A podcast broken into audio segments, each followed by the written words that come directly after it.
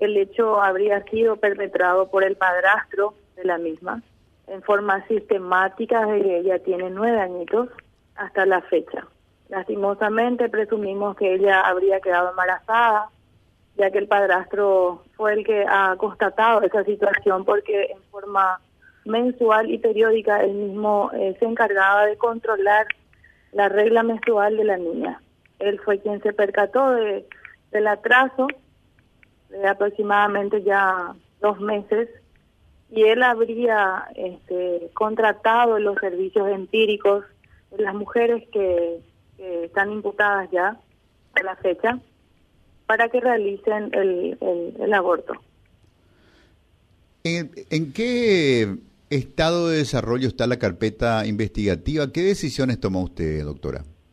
Bueno, antes que nada es importante mencionar y acotar que la niña inicialmente en, forma inmediata fue eh, derivada a un centro asistencial para su atención médica, como también se le brindó la contención psicológica correspondiente a esos casos de abuso. Eh, la niña hoy está en buen estado de salud. El, avance de las investigaciones, a la fecha tenemos dos mujeres imputadas en calidad de autoras por el hecho de aborto y privación de libertad. El día de la fecha he presentado la imputación penal correspondiente en relación al padrastro como autor del hecho de abuso sexual con los correspondientes agravantes y en calidad de cómplice por los hechos de aborto y de privación de libertad. El mismo se halla prófugo. Es necesario mencionar que antes de haberse iniciado las investigaciones referentes a este caso, él ya se encontraba con paradero desconocido. Doctora, ¿el, el aborto es una, una presunción o ya es una constatación plena? Es una constatación.